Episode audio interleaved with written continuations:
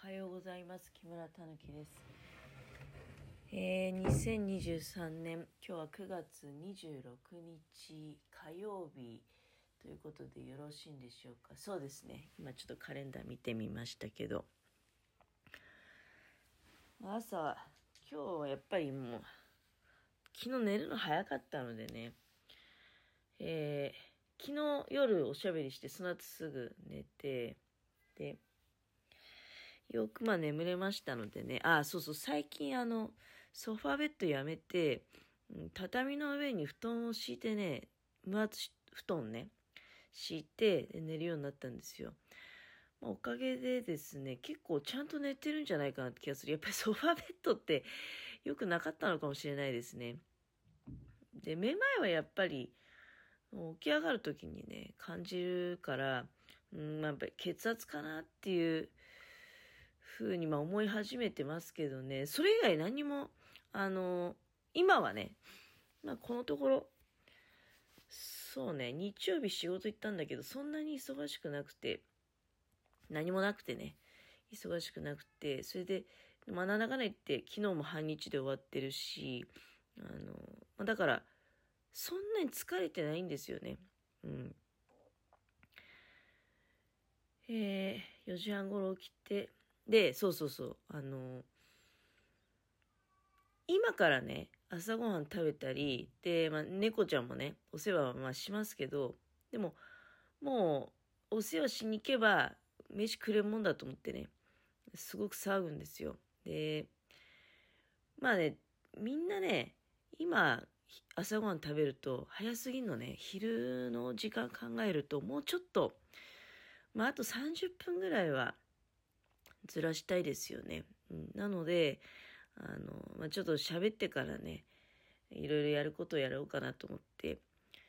起きて布団はもうあげました。うん。布団をあげたりとかそういうのできるからね、あの、めまいが本当にそんなにこう長時間続くっていうんじゃなくて、ただふとした時にまあ起こることもまああるっちゃあるんだけど、気に病むほどではないっていうのがまあ、うん、まあ、そういったところですかね。うんえー、そしてまあおしゃべりをするにあたってですね、あの、まあ、最近ちょっと気になってたことを話題にしようかなと思いまして、まあ最近気になることって言ってもそんなにね、あの、具体的にがっつりニュース記事読んだとかそういうんじゃないんですけど、なんかあの、駅弁屋さんが食中毒？でも結構、集団食中毒的なね、なんか、ありましたよね。うん。で、そう、私ね、なんか、駅弁で、この間そう、駅弁食べてたよね。まあ、その時は大丈夫だったんだけど、実は結構ね、もう、そうだね、かれこれ10年ぐらい経つと思うんだけど、なんか名古屋駅かなんかで、あの、名古屋コーチンって有名じゃないですか。で、それでね、鶏飯を買って、そういうなんかコーチン鶏飯みたいなのを買って、いやもう全然どこのお弁当の名前も一切覚えてないよ。覚えてないんだけど、買ってね、食べようと思ったら、まあ糸引いてて、怖いなと思って、捨てたっていう悲しい思い出があるんですよ。結構ね、なんかその売ってる環境とか、あとその時、鶏の炊き込みご飯だったんですよ。だから、まあ足が速いんじゃないかなっていうのがあるんだけど、意外とそういう時あるよっていうのは、まあ思ってるんですよね。うん。なんていうの、外で売ってるもんだから大丈夫だろうみたいに思って、安心してね、食べちゃうと、うん、お腹痛くなるみたいなことは意外とあるんじゃないかなって私はまあ思ってまして。うん、まあでもまあ、その、内容によってはね、これはまあ、これが傷んでるって言ったら結構もうやばいだろうっていうような、そういったものもあるわけさ。なんで炊き込みご飯とか混ぜご飯っていうのはまあ足が早いようなっていうイメージあるわけ。その、ご飯に関してね、えー、限定して言うことであれば、まあいろいろちょっと話題広げちゃうと、もう収集つかなくなっちゃうんでね。そう、今回の駅弁の食中毒の原因って、なんか、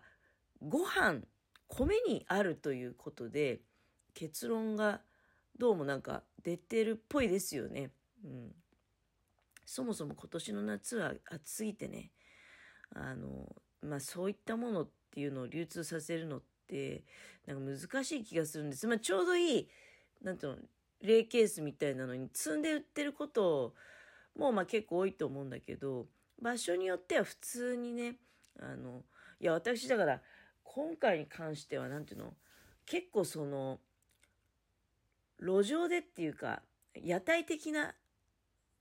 置いてね、その場で火通してやったりとかっていうのはいいと思うんだけど、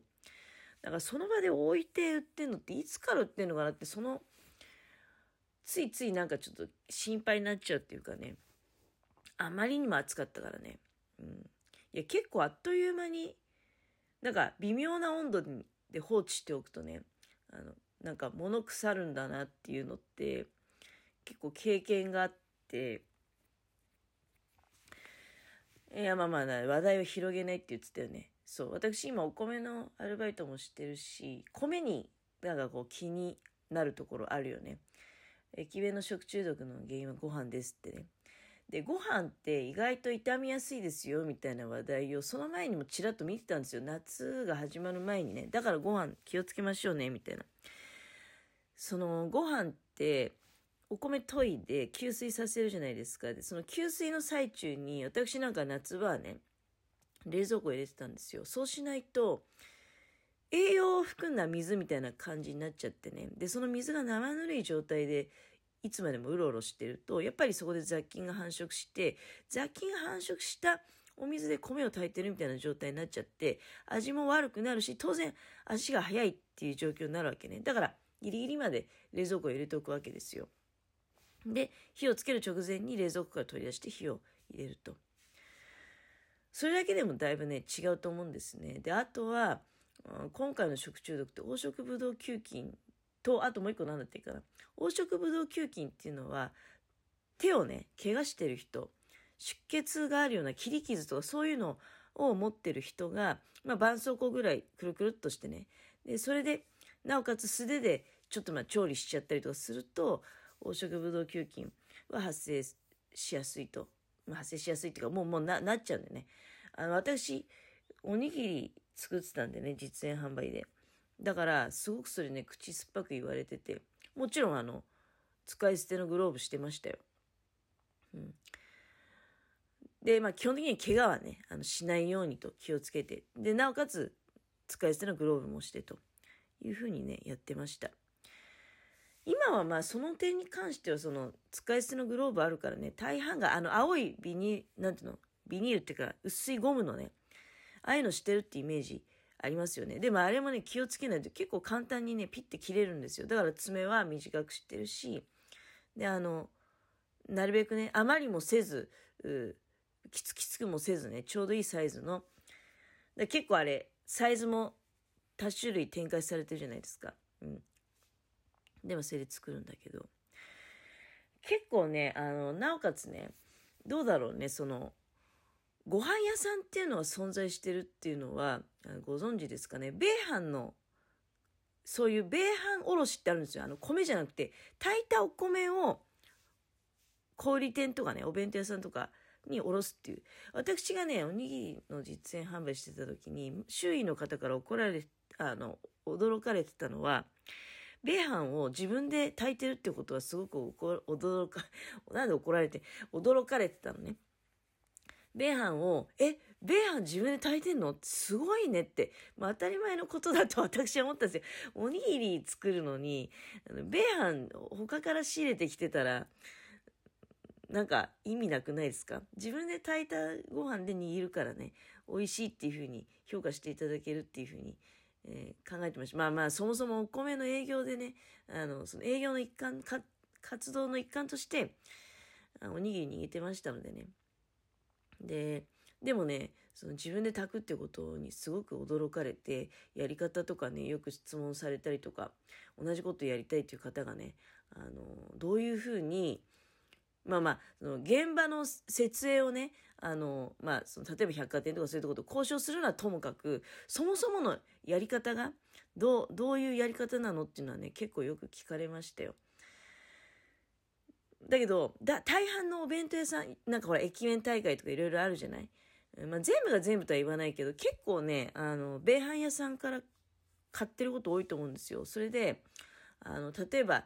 酢飯とかね、みんな多分調合を言ってこういうのにしてくれと。まあ、細かいオーダーは言わないかもしれないけど、中には特注してね、あの、細かいオーダー、特別なお金払ってっていうのもあるかもしれないけど、大概は多分酢飯か白飯か、うんまあ、もしくは塩味が入ってる方がいいとかね、そういうオーダーを出して多分、買ってきてると思うんですよ、炊けたご飯を。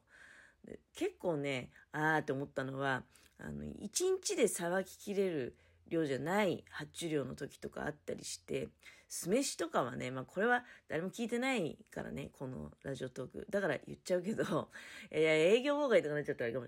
でも結構ね、酢飯とかはね、2日ぐらい持つみたいな、そういう認識だったみたいですね。うん。あの、要するにまあ、汚くして取っておくわけじゃないわけじゃない？あの、叱るべき環境で保管してるわけだから、うん、だから数が読み切れなくてね、発注数間違えちゃった足りなくてまあ、あ早々とね、売り切れましたみたいな、そっちの方が理想的だとは思うんだけど、そういうのって結構ね、あの、現場が許してくれなくて、なるべく閉店まで、あの、物を揃えるように、みたいなこと言われるからね。そうすると過剰発注して、うん、ご飯がね、残って、みたいな。だけど酢飯だったら次の日も使うみたいなことは、結構ね、あの、私は見ておりましたよ、そういうのは。うん、あ、そういうもんなんだと思いながら。私の場合は必要な分だけ炊いてたので、うん。だから、あの、そこそこ頃合いのいいところで炊くのをやめてね、握るだけに専念して終了みたいな。でも結構ね、あの、売れ残したりとか逆に早くなくなっちゃったりなんてことがいっぱいあったけどね。うん。